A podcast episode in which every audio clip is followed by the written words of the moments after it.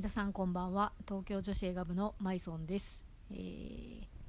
ポッドキャストここだけの話18回をお届けします。で、えー、1ヶ月に1回ぐらいはアップしようと思ってるんですけど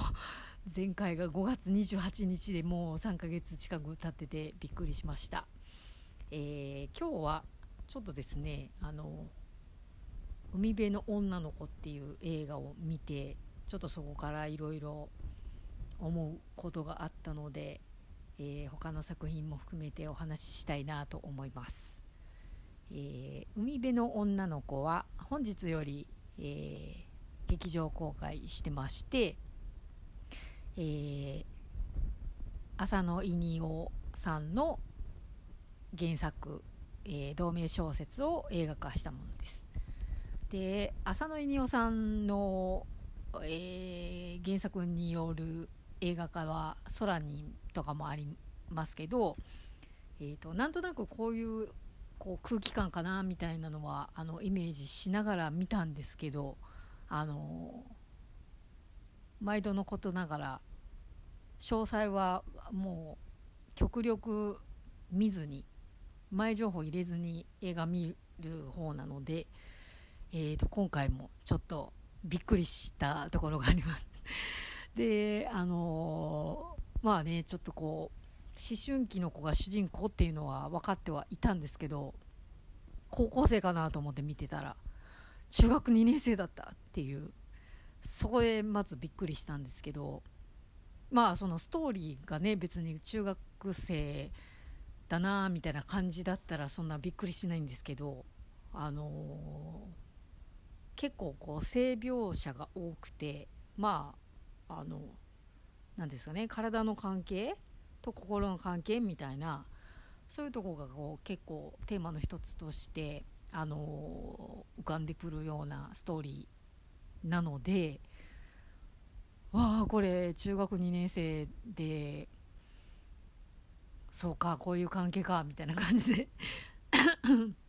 すいません。あのそうおばちゃんとしてはあのもう時代の違いを感じたというか、まあ、時代の違いっていうかまあうんなんか私の同級生もこういうねちょっとこうみんなより早く大人になる同級生とかいたんでしょうけどもう私は全然そういうタイプじゃないので もうどっちかっていうといまだにまだ子供が抜けきれないみたいな方なのでちょっとこうね見ててびっくりしたっていうのは正直あります。ただあのまあ同じ経験をしたというわけじゃなくてもこうすごく生々しい感情がこう表現されててすごくリアルなんですけどなんかこう何て言うんですかねその初め好意を持ってってるのがこう片方だけでもう一人は別に好意はないけどなんかねこのまあちょっとあらすじであの映画の公式サイトとかも書いてるんでちょっとお話しますと。あのまあ先輩に告ったら振られてまあその衝動でみたいな感じでちょっとこう以前自分に告ってきた男の子と、まあ、初体験しちゃうみたいな話なんですけど、まあ、そこは本当に物語の最初のところででそこから2人がどう関係をこうなんか2人の関係が変わっていくかみたいなお話です。でまあ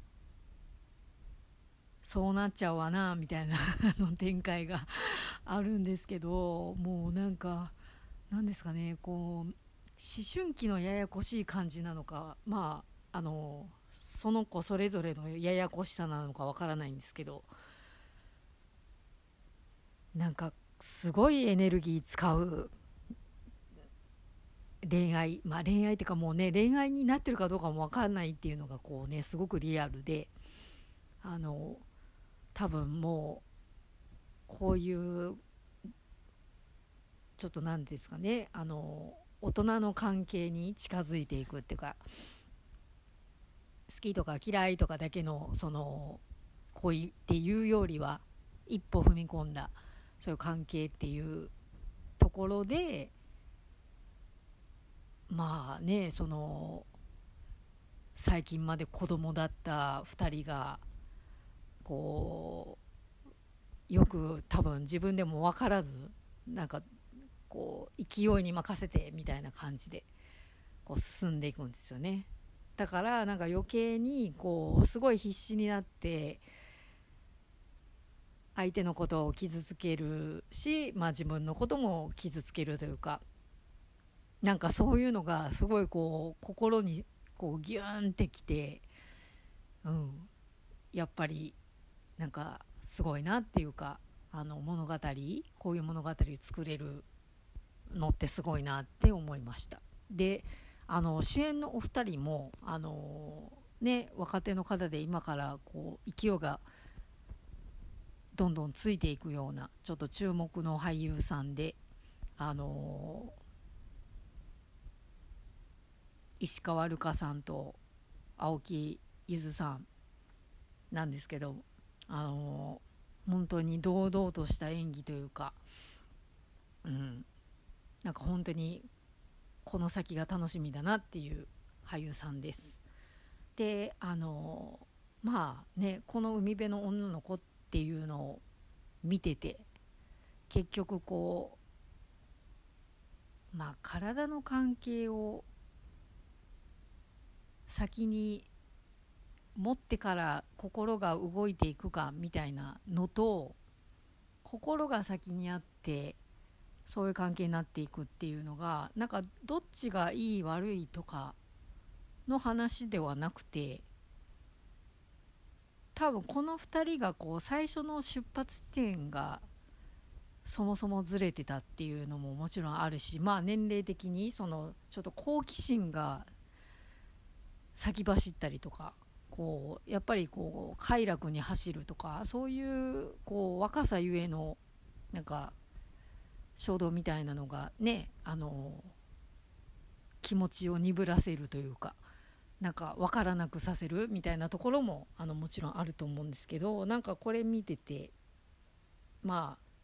これが大人だったらどうなんだろうみたいにこう考えたんですけどまあ、そうなるとなんか他の映画で似たようなやつって何かなって思ったらまあ抱きたい関係とかあのナタリー・ポートマンと、えー、アシュトン・カッチャーですね。あとはあのステイ・フレンズミラクニスト、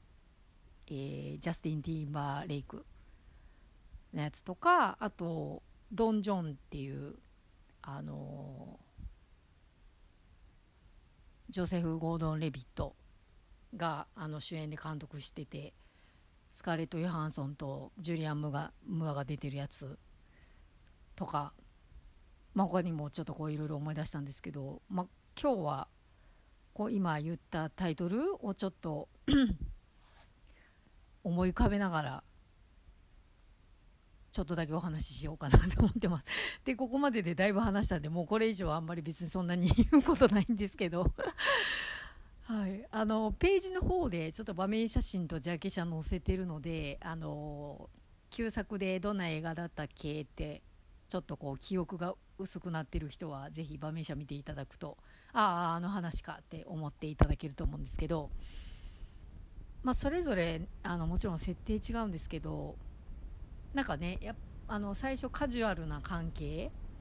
もうそのなんだろうなそのお互いに分かった上でそういう関係にもなりながら。まあそうですね、えーと、抱きたいカンケイとステイフレンズに言うフレステイフレンズで言うとあの真剣な付き合いからスタートしてるわけじゃないところで。でもやっぱりなんかどんどんどんどんちょっとこう気持ちが動いてきててなんかいざどうするかみたいになったら途端にこうギクシャクしたりとか。そう関係が壊れるんじゃないかと思ってこう前に進めないとかそういう話だったんですけど、まあ、もうすごくざっくり言うと。結局何ですかね同じ相手で割とななんていうんです気が合う stay friends とかはそうですけど普通に友達としても成立しててでもそういう関係もあってみたいなそれはやっぱりねそう恋人になりたいなみたいな思うのが自然って思っちゃうんですけどだから最初にそういういくらお互いそういうつもりでスタートしても無理ですよねって思うんですよね。そうあのそういうのはあの経験したことがないで全然わからないんですけどどうなんですかねそれでいいっていややっぱ同じ相手って無理なんじゃないかなって私は思うんですけどね。そ別にいろんな人とあのそうしてくださいってあのおすすめしてるわけでは全くないんですけどでもやっぱりちょっと情が移るのは避けられないんじゃないかなと思いますやっぱりねあの心理学でもやっぱしょっちゅう会う相手とかあのそういうのってだんだんねこう他のたまに会う人と比べるとやっぱ気持ちが近づくっていうのはこう自然の成り行きなのでうん、だからいくら割り切ってると思っててもやっぱりそれが嫌いじゃなかない人だったらなんかこう普段何してるのかな？ふってふって思い出してじゃあ今度一緒にご飯行きたいなとかね。でもなんかご飯行っちゃうとカップルみたいになっちゃうからじゃあこうベッドの上だけの関係にしようっつってもねえなかなかどうなんでしょうと思います。なのでうんちょっとこうまあこ本当本当になんかこう相手が欲しいんだったらやっぱり慎重になった方がいいんじゃないかなって思います。まあなんか普通に普通におばちゃんの意見になっちゃいましたけど。あのそうですね。やっぱりなんかきだからこそそうなってもいいって思う特に若い方はねこう性善説に立ってじゃないですけど好きだからこそそうなってもいいって思うかもしれないけどやっぱりちょっとこう2人が同じレベルに気持ちがなってない時はなんか本気で付き合う可能性のある相手とはそういう風にならない方がいいんじゃないかなと個人的に思います。まあもちろんその2人が同じレベルで好きかどうかってどうやって測るのってあるんですけどうーんでもまあねそのよく言われる3回目までは何もないみたいに言われますけどまあ3回目がどうのとかそういうわけではないんですけどやっぱり日頃のなんかこう対応とかこっちの気持ちをこう待ってくれてるかどうかとかなんかそういうのはちょっとこう節々に出てるじゃないかなとは思うので態度とか言動とかなのでそれはちょっとアンテナを張ってよく考えた方がいいんじゃないかなって思います。で、まあ、あとはドン・ジョンはあのねこうこれ男の人がまあどっちかっていうと軸の話であのなんかすんごいセクシーな彼女と最初付き合ってるけどなんかその体の関係でいうともう本当になんかスポーツみたいというか、うん、なんかその主人公のこうテンションとかそういうのとこう彼女の求めるものがなんかあれっていう感じに途中なってきて。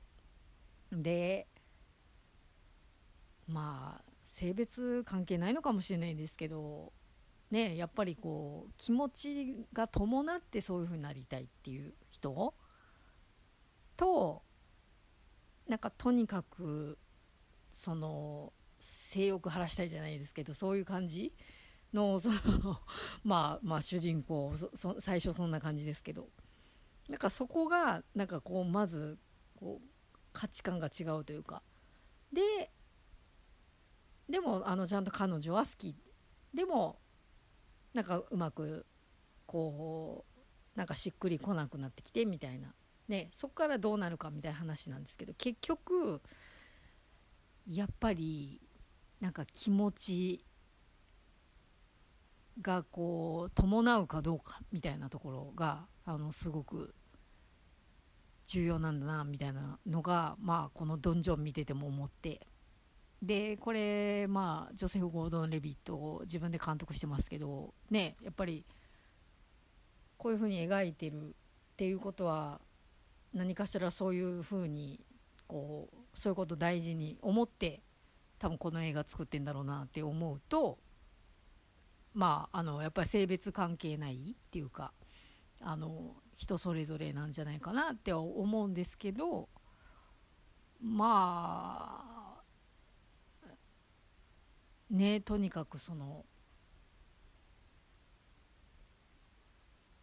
そういうふうに思える人に出会うかみたいなのが一番大事なのかなって最終的には思いました。なのでまあ極端に言えばその最初体から始まったとしてももしかしたらそうやってちゃんとした関係になるのもあのゼロではないと思いますし。ただやっぱり相手がよくわからないうちにそうなってしまうとちょっとなんだろう急に興味失せたりする人はいるのかなっていうのは正直なところ思っちゃいます。やっぱりなんか一番神秘的な部分というか、うん、なんか本能的な部分。なんかそのご飯食べる姿とかもね結構こう本能が見えるからこう気をつけろじゃないけどそのちゃんと親しくなりたいと思う人と行った方がいいみたいなちょっとなんか一意見ですけどなんかそういうのも聞いた時になるほどって思ったんですけどやっぱりその人間が出ちゃう隠しきれないものが出てしまう行為なのでそこはそれを大事にした関係になりたいんだったらそこは大事にしてあの、うん、そのステップは大事にした方がいいなと思いました。というわけで 全然なんかそういうね経験ないのにこうあの客観的にこうこう思うみたいな話しちゃいましたけど実際にねそういう体験もした上で今こう幸せになっているこう恋愛マスターのような方が聞いたら何言ってんだろうって 思うかもしれないんですけどまあそうですね。あの普通に生きてきまして映画でこういうこといろいろ見てまあ勉強できてよかったなっていうのは正直思います。なのでまあ映画の中でだったらこういう体験してもいいかなと思うんですけどちょっと自分がこうなったら嫌だなっていうのは正直、うん、あるあります。なのでちょっとねこうこの関係というかこうこの人はとこの先進んでいいんだろうかみたいな悩んでる方はちょっと今日ご紹介した作品などを見てあのいろいろとちょっとシミュレーションじゃないですけどなんか自分の気持ちにもちょっと聞いてみていただけたらと思います。はい。今日はそんな感じで、えー、毎度毎度なんか本当にたわいもない話しかしてない あのー、役に立ってるかわからないちょっとでもなんかこうお暇な時とか寂しい時に役に立ってたらいいなとは思いますがはい。もしよかったらまた聞いていただければと思います。本日はありがとうございました、えー、次回もよろしくお願いします。